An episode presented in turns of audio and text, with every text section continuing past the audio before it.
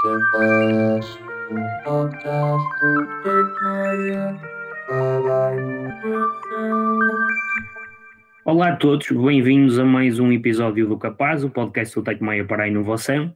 Arrancamos esta terceira época, ou terceira temporada, vá, como normalmente chamamos nas séries de televisão, com Prata da Casa, e é com muito gosto que neste 21 primeiro episódio temos o prazer de ter connosco novamente a Portugal Foods, uma associação cuja principal missão é reforçar a competitividade das empresas do setor agropecuário no nosso país.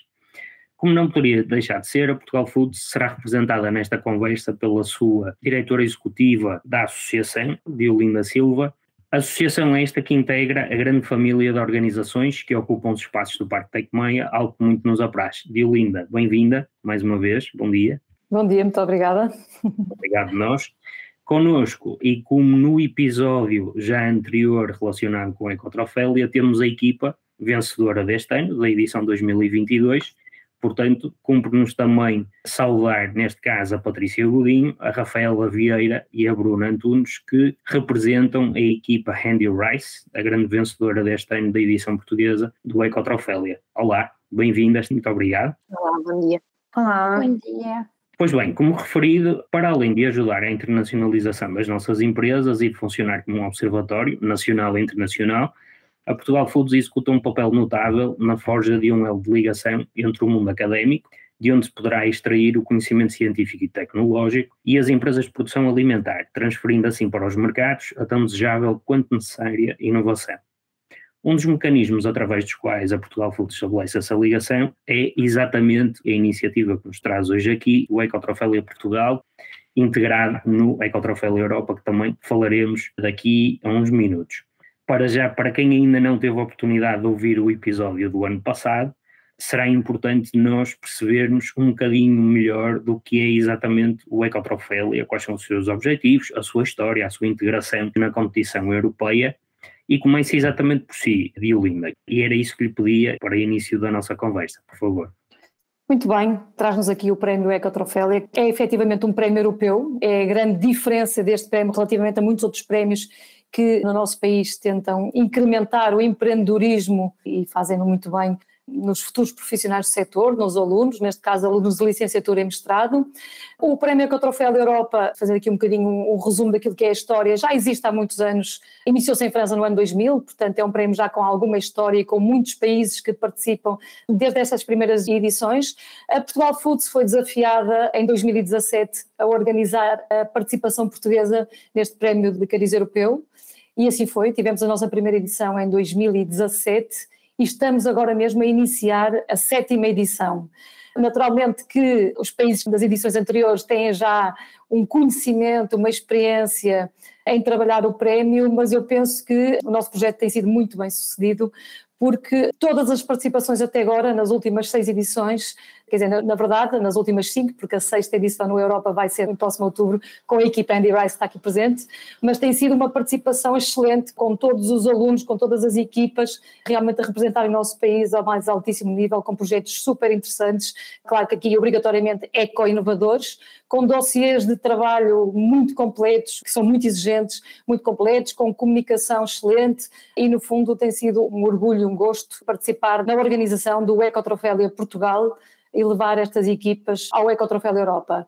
Fazemos um trabalho que está sempre a evoluir, queremos que evolua sempre em qualidade e em quantidade, mas eh, no fundo temos já um esquema muito bem montado e aquilo que nós pretendemos no fundo é ter o maior número possível de candidatos e dizemos alunos, docentes, investigadores, instituições de ensino superior, os institutos politécnicos, outros centros de desenvolvimento tecnológico, as universidades e também, naturalmente, aquilo que é muito importante, cada vez mais o entrosamento com as empresas do setor agroalimentar e que é isso que também tem evoluído e tem vindo a acontecer. Portanto, no fundo, fazendo aqui este resumo muito rápido daquilo que é o Ecotrofélia, é uma iniciativa que nós acarinhamos e que queremos ver cada vez mais conhecida pelo público em geral, mas muito particularmente pelo setor agroalimentar. Diria que é algo que já faz parte da agenda anual da Academia, esta ligação ao prémio, esta preparação até para o prémio? Sim, todo o trabalho que tem sido feito estes últimos anos daquilo que nós chamamos o roadshow, é? que no fundo é um périplo por todas as entidades que conseguimos alcançar. Inicialmente o trabalho foi muito mais árduo, de dar a conhecer com todas as suas particularidades, com as suas diferenças.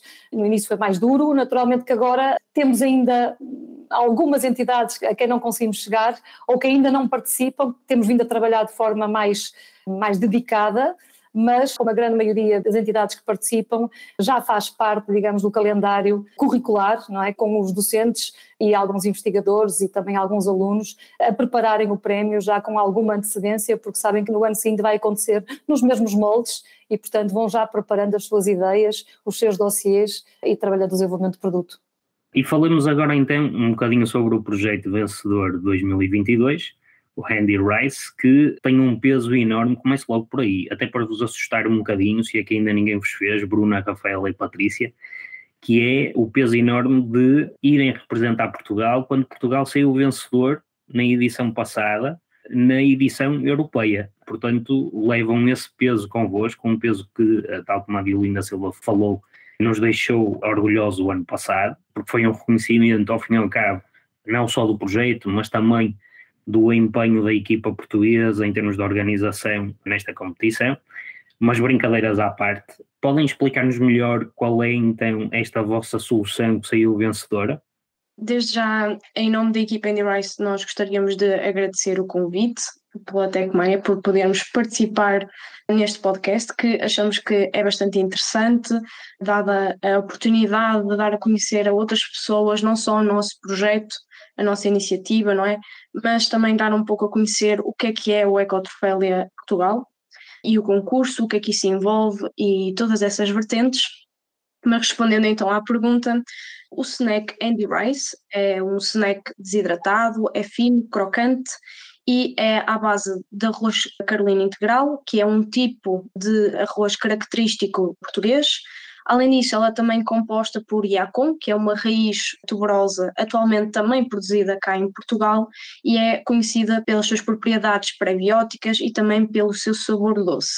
Então estes snacks foram inspirados na cultura portuguesa, destacando-se uma das nossas receitas, o arroz doce, que combina os produtos nacionais com sabores característicos portugueses, nomeadamente o sabor a canela. Além disso, nós também utilizamos neste snack um topping utilizando amêndoas caramelizadas com um xarope de Yacon, contribuindo aqui para uma maior crocância do snack. Além disso, Andy Rice também está disponível noutras duas receitas, temos frutos vermelhos e também temos em crumble de maçã, e que também contém então estes toppings de frutos secos.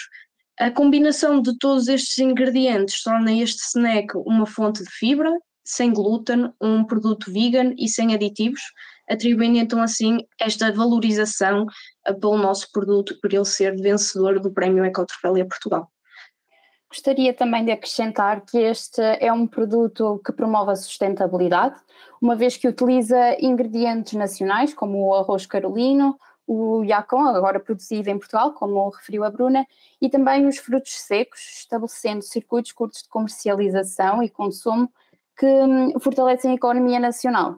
A versatilidade do conceito Andy Rice permite ainda uma fácil adaptação das nossas receitas a outros países e a outras culturas, resultando em novos sabores. Além disto, a Andy Rice promove a mitigação dos desperdícios alimentares, uma vez que são utilizados subprodutos do Yacon na formulação das nossas receitas mas também subprodutos do arroz na produção de um filme biodegradável presente na embalagem e que substitui o uso comum do plástico. Por fim, além de apresentar um conceito inovador, Andy Rice é também suportado por uma estratégia de comunicação dinâmica, uma vez que utiliza personagens que, que narram a história da própria marca de forma didática e divertida.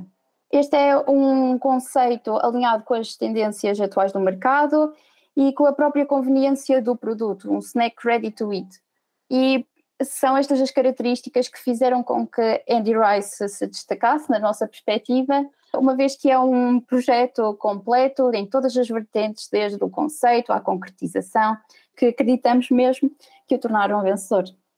Eu tenho uma pergunta difícil para vos fazer, que é como é que se inicia todo esse processo, ou como é que iniciaram todo esse processo até ao resultado final? Foi um simples brainstorming, por exemplo? Era alguém que já tinha a ideia? Como é que iniciaram este processo? O processo da criação do projeto Andy Rice começou comigo e com um grupo de investigação Glyco Food Camp. Esta história é bastante engraçada porque tudo começou com a minha iniciativa em que eu falei com o meu orientador, o professor Dr. Manuel Coimbra, e falei com ele, oh, professor, eu gostava bastante de participar neste concurso, tenho as seguintes ideias, mas não tenho nenhuma equipa. e então o meu orientador conseguiu-me arranjar uma equipa, não é? Conseguiu fazer aqui uma junção de várias vertentes. A Patrícia, não só na área da biologia, mas também agora tirou um mestrado em bioquímica alimentar e também a Rafaela do design, e portanto aqui a culminação de todas estas capacidades acabaram por enriquecer bastante a equipa. Este projeto surgiu também com junção de ideias. Eu que estive a desenvolver a minha dissertação de mestrado com o IACOM, dado o seu poder edulcorante e as suas propriedades prebióticas, e também a Patrícia, que esteve a desenvolver o seu estágio na Nova Arroz e, portanto, já estava a trabalhar com os snacks. Então, aqui houve uma combinação de diferentes ideias, criando uma nova perspectiva, contando uma história e a partir daí também tivemos aqui a ajuda da Rafaela, que foi essencial para a criação da nossa marca, do design, de todas as personagens e toda essa vertente que nos ajudou bastante aqui a transmitir o nosso projeto de uma forma inovadora e bastante diferente. Portanto, uma equipa multidisciplinar, o impulso neste caso foi da Bruna, mas teve um forte apoio do seu orientador, do seu professor, que também é um excelente sinal e que ainda por cima com o bónus de que pessoas que não se conheciam de certeza que agora são amigas e que irão partilhar pelo menos um breve futuro lado a lado, mas lá irei. Voltando novamente à Diolinda Silva, Diolinda, também é uma curiosidade que nós temos. O ano passado, quando gravamos o episódio com os vencedores de 2021, ainda estávamos a atravessar uma situação extremamente delicada naquilo que era a nossa vida em sociedade, com a pandemia com todas as restrições que foram impostas.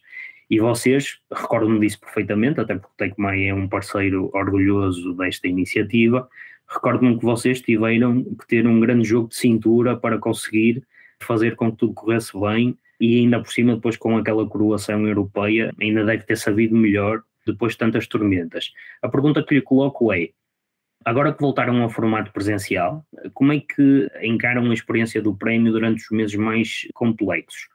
Foi uma aprendizagem, é algo que já está esquecido, que foi só uma organização vossa no ano passado que teve que existir forçosamente, ou há algo que retiraram e que trazem agora ainda para estas novas edições? Ora bem, antes de mais vou fazer aqui uma pequena correção, porque isto realmente da pandemia faz com que os anos tenham passado muito rápido e nós perdemos um bocadinho a noção. Eu própria tenho feito alguma confusão em muitos, em muitos fóruns Acontece que nós tivemos dois anos que impactaram no prémio.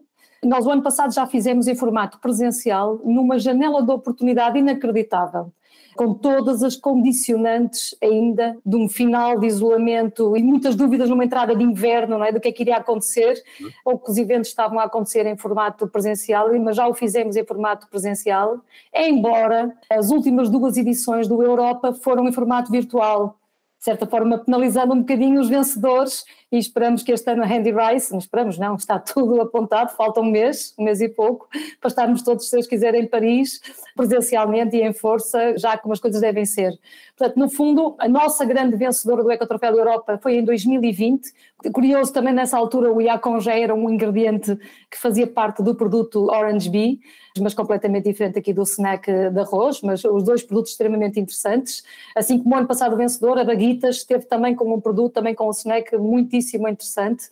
Mas no fundo aquilo que eu queria dizer, respondendo à pergunta, é que realmente estes últimos anos foram um processo de aprendizagem, de adaptação, de capacidade de no fundo eh, fintar aqui as dificuldades eh, que se colocam a um prémio que, repare, tem muitos alunos envolvidos. Nós já temos nas sete edições, eu nem sei, não sei precisar, mas eu cerca de 700 alunos envolvidos temos 30 e tal instituições e quase 100 candidaturas, ou até já ultrapassando as 100 candidaturas, o que é algo muito interessante. E, portanto, é um prémio que vive muito dos momentos de partilha, de convívio, porque eu penso que realmente este prémio, e vocês, meninas, também tiveram aqui a oportunidade de presenciar, é toda aquela hum, troca de experiências, o convívio, estar ali, que torna o prémio tão tão rico. Portanto, as últimas edições tiveram um bocadinho penalizadas, uma porque foi, eh, em termos europeus, virtual, não é? Não houve sequer a possibilidade das equipas viajarem, mas também, o ano passado, na vertente nacional, realmente com muitas condicionantes, com muito menos presenças, porque os convites tiveram que ser eh,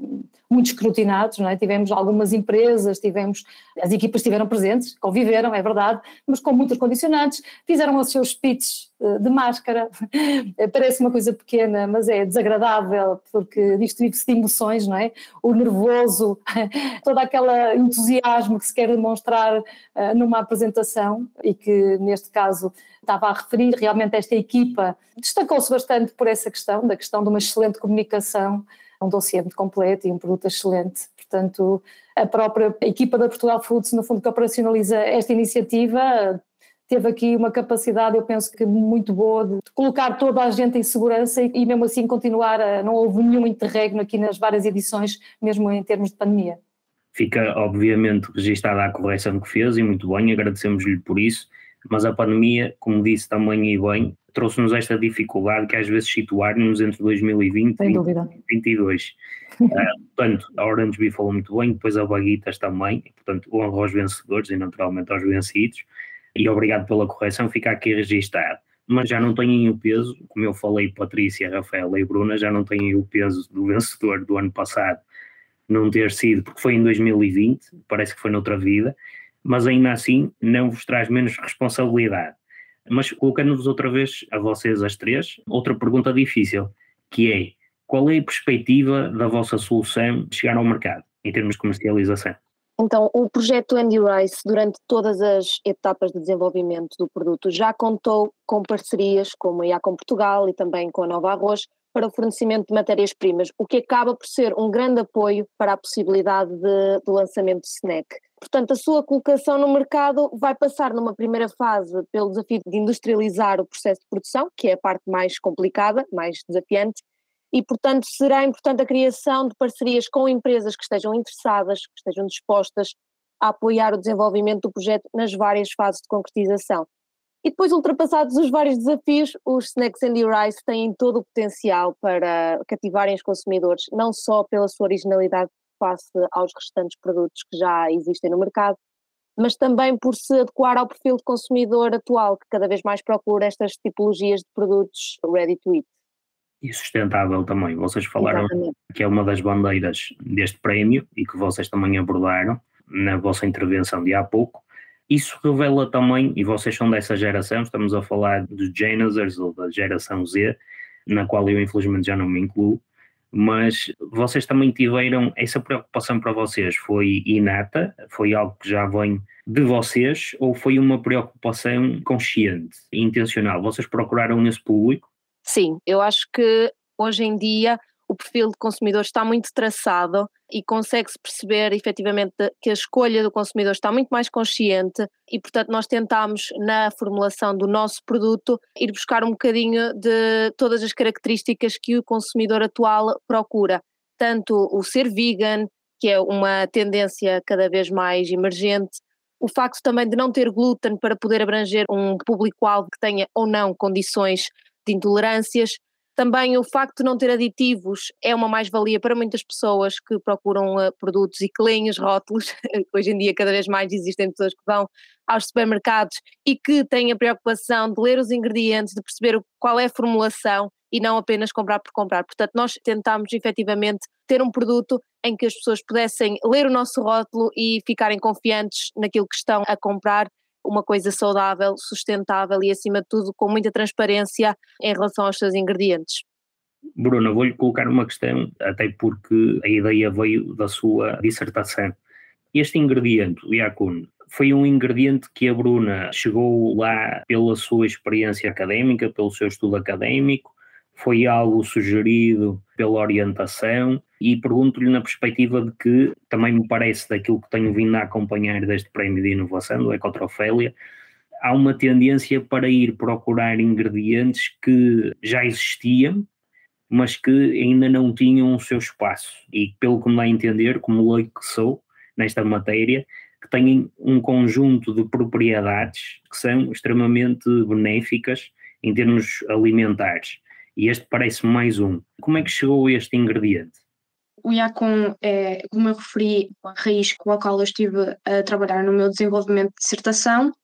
Quando comecei a trabalhar com o Yacon não, não sabia absolutamente nada sobre o mesmo e é completamente natural que o público que nos esteja a ouvir hoje também não conheça porque esta raiz é nativa dos Andes e neste preciso momento está a ser produzida pela IACOM Portugal, ainda numa fase de scale-up, digamos assim.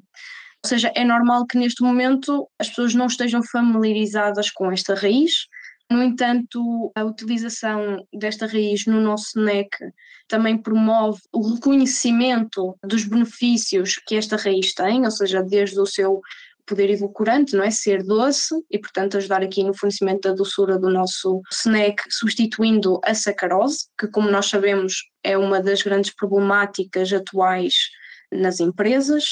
Além disso, o facto de este ser composto por frutoligosacarídeos que é conhecido pelas suas propriedades prebióticas, ou seja, a capacidade de estimular determinadas bactérias que são benéficas para o nosso trato gastrointestinal, e também temos a presença de inulina, que é uma fibra dietética de baixo teor calórico. E, portanto, ao utilizarmos e incorporarmos o Yacon na nossa formulação, estamos aqui a adicionar bastante valor. E, portanto, também por ser um ingrediente que ainda não está muito reconhecido aqui em Portugal, a sua adição acaba por também tornar o nosso snack um bocadinho diferente e, portanto, não só dar a conhecer ao público português que já existe aqui a sua venda, os seus benefícios, como também tornar um bocadinho diferente em termos de ingredientes o nosso snack. E este é um ingrediente, então, talvez, se calhar a Diolinda também nos possa ajudar a esclarecer, e este é um ingrediente de baixos custos em termos de produção, sustentável, sendo um tubérculo, não é? E pelo que percebemos, há uma empresa já dedicada em Portugal, ou pelo menos uma associação representativa desta exploração em Portugal. É algo que vai ganhar escala? Efetivamente não tenho conhecimento de valores de preço, naturalmente, mas isto também tem muito a ver com a novidade, ou seja, ingredientes naturais são uma tendência enorme na nossa indústria, na indústria mundial, na verdade, porque conforme referiam há pouco, naturalmente que o consumidor está cada vez mais preocupado e aquele que lê o rótulo, como a Patrícia muito bem disse, tenta procurar aquilo que, em termos de chavão, se chama muitas vezes os produtos clean label, não é? No fundo, produtos mais transparentes, produtos mais naturais e a própria indústria tem vindo a reformular e a reinventar alguns produtos ou a lançar novos produtos que tendencialmente têm na sua composição produtos de origem natural, que eh, neste caso o Iacon tem a tal propriedade adoçante, tem a tal propriedade também benéfica para o trato digestivo e a parte intestinal, naturalmente. Há muitos outros, estou-me a lembrar de temos estado muito atentas a acompanhar num projeto europeu, onde vou estar na fase final na próxima semana, por exemplo, a chicória. São produtos realmente que existem, que são produzidos no nosso país e há muitos outros mas que agora começam a renascer no mercado enquanto ingredientes e substitutos de ingredientes menos benéficos para a saúde e, portanto, é algo que está a emergir. E é bastante importante para Portugal, realmente, um crescimento daquilo que é a indústria dos ingredientes, do qual nós somos extremamente deficitários. Nós importamos muitíssimo tudo aquilo que são a grande parte dos ingredientes de, de, formulação dos nossos produtos e, portanto, tendencialmente os preços vão variar muito eh, consoante a procura do mercado e eu penso que isto vai evoluir muito rapidamente nos próximos anos. Mas este é um ingrediente que nós temos condições em Portugal para produzir. Se calhar a Bruna até saberá um bocadinho melhor que eu, porque eventualmente poderá ter eh, eu tenho a ideia que sim, não é? como muitos outros, não, não estará extremamente difundido em termos de produção ainda, não é? Ainda não. Uma das grandes vantagens do Yacon é a sua fácil adaptação em diferentes ambientes e Portugal não é exceção. A Iacom Portugal, penso eu que tenha perspectivas de fazer colaboração com outros produtores e, portanto, eventualmente conseguir aumentar a sua escala de produção. E, logicamente, que quanto maior procura houver por este produto, maior será a necessidade de fazer esta produção numa maior escala. Eu até posso complementar, se me permite, é que na realidade nós aqui em Portugal, como sabemos, temos condições para produzir praticamente tudo. Claro que estou aqui a entrar se calhar num exagero, mas na verdade há muitas novas culturas que nós não pensávamos sequer que pudéssemos produzir e, portanto, isso deve-se muito àquilo que é as nossas condições edafoclimáticas, de solo, de clima, etc., que no fundo nos permitem ter aqui uma ambição e, naturalmente, também quando estamos todos a querer aumentar a diversidade da produção agrícola, das culturas, também ressuscitar outras realmente que estão muito abandonadas e que estão a ressurgir. Estou-me a lembrar que no Ecotrofélia, não sei se foi ano passado, se foi há dois anos, havia um produto à base de xíxaro, o xíxaro é também uma leguminosa, não sei se recorda, que muita gente nunca ouviu falar, mas que na verdade já existiu em tempos e que está a ser agora trabalhada de uma forma interessante. E é exatamente uma boa oportunidade para darmos aqui também honra aos vencidos. O segundo e terceiro lugar do prémio este ano certamente também tinham propostas de valor muito boas. Quais foram estes projetos? Nos pode resumir assim rapidamente? E já agora, como é que funciona? O que é que distingue o primeiro do segundo e o segundo do terceiro? Como é que vocês procedem à classificação final? É uma resposta muito fácil. Para nós, todos os produtos, todos os projetos que vão à fase final, que este ano foram oito, na verdade, todos os que são, digamos, candidatos e que passam a primeiro crivo de elegibilidades básicas, Portanto, todas as candidaturas que entraram são projetos bons e vencedores e nós tratamos da mesma forma. Depois há um primeiro crivo que nós introduzimos há dois anos, que é o chamado pré-seleção, que assim esse primeiro crivo vai limpar aqueles projetos, no fundo, que são quase irrepreensíveis e que, portanto, já vão passar, mesmo em termos organoléticos, que era uma questão que nos preocupava muito, há este crivo e, naturalmente, tudo o que é cumprimento de condições base a nível de regulamentação, por exemplo, e de segurança alimentar, que faz com que todos os que chegam à competição nacional são projetos igualmente excelentes. Portanto, os oito projetos são excelentes. Naturalmente que depois há, portanto, o dia de competição nacional é um dia muitíssimo intenso, como aqui a equipa Andy Rice pode testemunhar, em que nós temos um júri de pessoas excepcionais, das mais variadas áreas de trabalho, e que estão reunidos, naturalmente já fizeram o seu trabalho de casa, em que nós temos uma matriz de avaliação que vem, tem vindo a evoluir, mas de certa forma já por muitos deles é conhecido, também temos sempre novidades no júri, mas também o júri tem ali depois a possibilidade de durante um dia ouvir o pitch das equipas, provar o produto e pronto, e depois também discutir entre si e chegar ao vencedor e hierarquizar também os três primeiros. No fundo, é sempre por pormenores. Tenho essa informação e essa noção.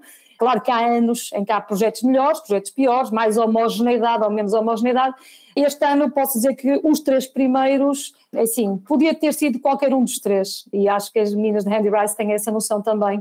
Agora, elas foram é mais perfeitas em tudo, ou seja, o dossiê estava extremamente completo, a comunicação, que é um aspecto muitíssimo importante sobretudo para ir à competição europeia, foi também irrepreensível e depois tinha um produto, conforme já referiram, que cumpria com tudo aquilo que era importante, organoleticamente era bom, depois tinha todas as questões da eco-inovação e em termos de tendências, naturalmente, a conveniência e também um produto saudável. Agora, os outros produtos eram produtos excepcionais, o segundo lugar foi o produto, o Not Eagle, um produto super inovador, muito interessante, no fundo um substituto vegetal do ovo, portanto um ovo que não é ovo, e eu sei que já há no mercado e até no mercado internacional alguns substitutos do ovo, mas no fundo aqui eu acho que a grande novidade era que havia um formato, eu vi que o formato que se viram lá foi imitar um ovo estrelado, e portanto nós tínhamos uma clara e uma gema, conforme se tivéssemos mesmo um ovo estrelado verdadeiro, e no fundo era um ovo de base vegetal, portanto com uma versatilidade de utilização potencial incrível. Da mesma forma também, quem ficou em terceiro lugar, as mil balls, as almôndegas vegetais com base de farinha de inseto, também foram muitíssimo, muitíssimo interessantes, também com uma apresentação muito boa e a incorporar aqui a farinha de inseto, que no fundo é uma tendência. Aliás, este ano tivemos alguns produtos com a farinha de inseto como ingrediente.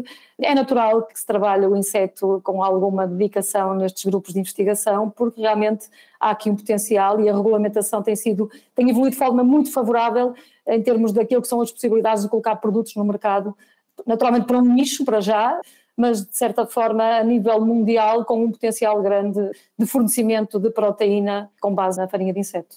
Por falar em tendências mundiais, como é que a Portugal Foods está a reagir enquanto entidade promotora daquilo que são as capacidades nacionais na indústria agroalimentar como é que vocês estão a reagir perante o que se está a passar, nomeadamente no nosso continente europeu, com a guerra na Ucrânia e com a crise alimentar que se estava a desenhar e que de certa forma vai acabar por ter o seu impacto? Como é que vocês estão a reagir enquanto associação e já agora também os associados? Pois, é aquela pergunta que se impõe, não é? Que se impõe sempre e particularmente agora. Uh, realmente vivemos momentos muito desafiantes. Já o vivíamos na altura da pandemia e no pós-pandemia, depois fomos atropelados por esta invasão da Ucrânia que no fundo vem aqui uh, dar uma machadada grande naquilo que é a economia nacional, a economia mundial, diria. Mas falando aqui em termos de Portugal, naturalmente para nós o que nos preocupa neste momento em termos de Portugal Foods, naturalmente é muito aquilo que é a evolução e o dia a dia e o trabalho das nossas empresas, da indústria alimentar, e vivem-se momentos bastante complexos, porque se por um lado as empresas têm que permanecer competitivas no mercado nacional e no mercado internacional, por outro lado também têm uh, as suas responsabilidades. E assim, se em tempos da calmia, diríamos, já eram turbulentos porque naturalmente há esta necessidade de tornar competitivo através da inovação, através da promoção externa, agora, para se manter competitivos, têm que lutar contra uh, fatores que não se controlam, né, que como sejam as questões que conhecemos todos, né, da questão dos custos da energia, dos combustíveis, os problemas de mão de obra, a dificuldade de obtenção de matérias-primas e, sobretudo agora, o custo brutal, o aumento brutal do custo das matérias-primas. Portanto, nós aquilo que fazemos é tentamos estar atentos àquilo que é a preocupação das nossas empresas, por um lado, fazer aqui a ponte com as tutelas para transmitir aquilo que são as preocupações da indústria, mas também não descurar aquilo que continuam a ser as oportunidades de inovar permanentemente através de projetos de investigação e desenvolvimento tecnológico, projetos mobilizadores, aquilo que são as verbas do PRR que são disponíveis para a reindustrialização, transição digital, etc. Porque, assim, as empresas para sobreviver no futuro vão ter que continuar a fazer estas apostas. Naturalmente, algumas delas com muitas dificuldades, porque naturalmente nós temos um tecido muito diverso e composto, na sua grande maioria, por micro e pequenas empresas, que naturalmente têm capacidade de ir à luta muito diferente daquilo que têm as grandes empresas, não é? Portanto, eu acho que, no fundo, é, é tentar arranjar um equilíbrio, tentar uh, não desistir, ou seja, não abandonar aquilo que são os processos de inovação e de promoção externa, porque quem sobreviver eh, vai se manter competitivo. Aliás, eu acho que atualmente as empresas que estão mais bem preparadas e estão a enfrentar são aquelas que têm vindo a fazer estas apostas, é? uh, mas pronto, naturalmente vivemos uma altura muito complexa em todos os setores da economia e particularmente no agroalimentar. Estamos mesmo a terminar a nossa conversa e a Diolina já foi, de certa forma, abrindo aqui a porta para esta última questão e, naturalmente, a Patrícia, a Rafaela e a Bruna também estão convidadas para este remate final o que é que perspectivam como tendências? Falamos há pouco na farinha de inseto, ainda que seja de nicho para já, mas que é claramente uma tendência. O que é que para vocês, dentro deste mercado tão grande como o alimentar, o que é que vocês perspectivam no futuro? Certamente que o Randy Rice poderá ser uma dessas soluções, mas o que é que vocês veem mais a acontecer? Eu se calhar posso dar aqui uma visão mais macro, depois se quiserem as meninas representantes da geração Z podem ter aqui a sua opinião, naturalmente. É assim, nós temos todos os anos, e como sabe muito bem, aliás, a Tecmaia, nosso parceiro, conhece o que nós todos os anos fazemos aquele evento de lançamento das tendências, não é? E as tendências já há muitos anos que vêm sendo tendencialmente as mesmas. Agora, a pandemia e agora a guerra vão acelerar ou desacelerar algumas delas mas naturalmente nós estamos todos a caminhar para um aumento da incorporação tecnológica em todos os momentos de consumo, seja no próprio desenvolvimento eh, do produto em termos de indústria com a transição digital, quer seja depois também nos próprios momentos de consumo e na utilização de vários modelos de negócio, como seja o e-commerce, como seja também a procura pelo produto e o conhecimento do produto através das redes dos Instagrams e etc. E, portanto, a tecnologia é algo que está cada vez mais presente em toda a cadeia. Depois também a questão que estamos a caminhar todos para, esperamos nós, para um planeta mais sustentável e, portanto, a sustentabilidade é algo que se mantém como tendência de desenvolvimento do produto. As empresas têm cada vez mais presente e no seu dia a dia trabalhar eh, por questões de responsabilidade corporativa, mas também na parte toda de desenvolvimento do produto, o cumprir com tudo que tem a ver com as questões de sustentabilidade e proteção do planeta. E procuramos todos cada vez mais também produtos saudáveis, equilibrados e que no fundo vão ao encontro daquilo que são as dietas, as várias dietas que existem. Falava-se aqui que os veganos, os vegetarianos estão a crescer, vão continuar a crescer, mas naturalmente aquela dieta que está mais a impor é o flexitarianismo e no fundo as empresas têm que ter opções para as variadas dietas que existem e vão desenvolvendo produtos que vão em conta daquilo que o consumidor procura. deixava isto assim como uma visão macro e deixava se calhar para a equipa se tiver aqui alguma questão mais particular. Sim, eu posso acrescentar que relativamente à componente da sustentabilidade existe também forte tendência, sobretudo na área dos snacks, de procurar alternativas ao uso do plástico e a materiais que comprometem o ambiente e, portanto, esta introdução, o estudo de filmes biodegradáveis ou outros materiais que também incorporem subprodutos e que mitiguem a questão dos desperdícios alimentares também é uma preocupação crescente. E reforçar também a questão da importância de uma comunicação clara e próxima com o consumidor, porque no mercado tão saturado com inúmeros produtos, surge uma necessidade de o tornar mais inclusivo, de o tornar mais apelativo ao indivíduo, não às massas, e, portanto, de estabelecer uma comunicação que seja transparente e que suscite confiança no próprio consumidor. Muito bem.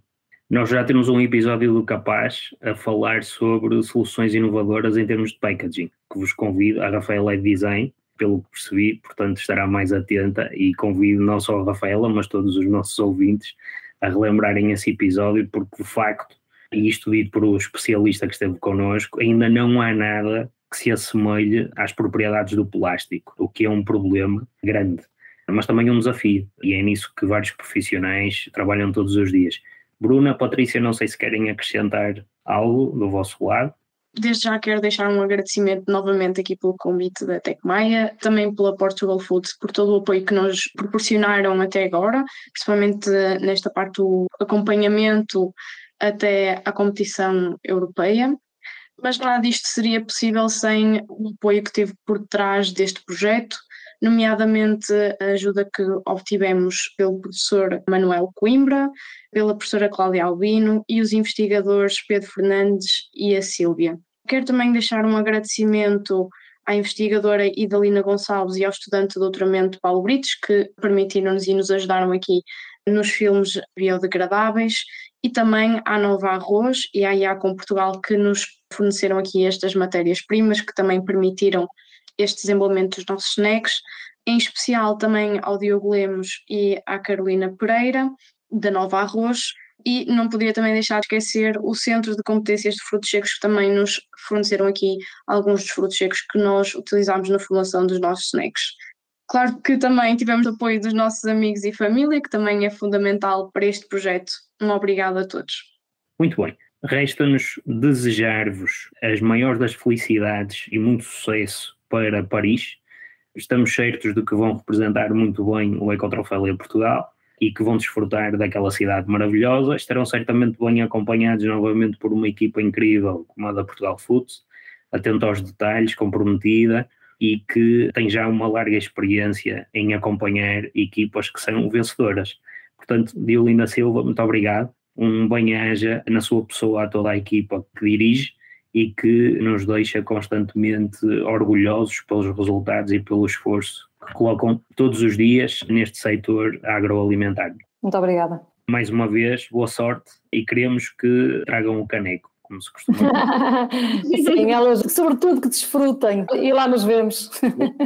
e este foi mais um episódio do Capaz, o podcast do Tecmeia para a Inovação.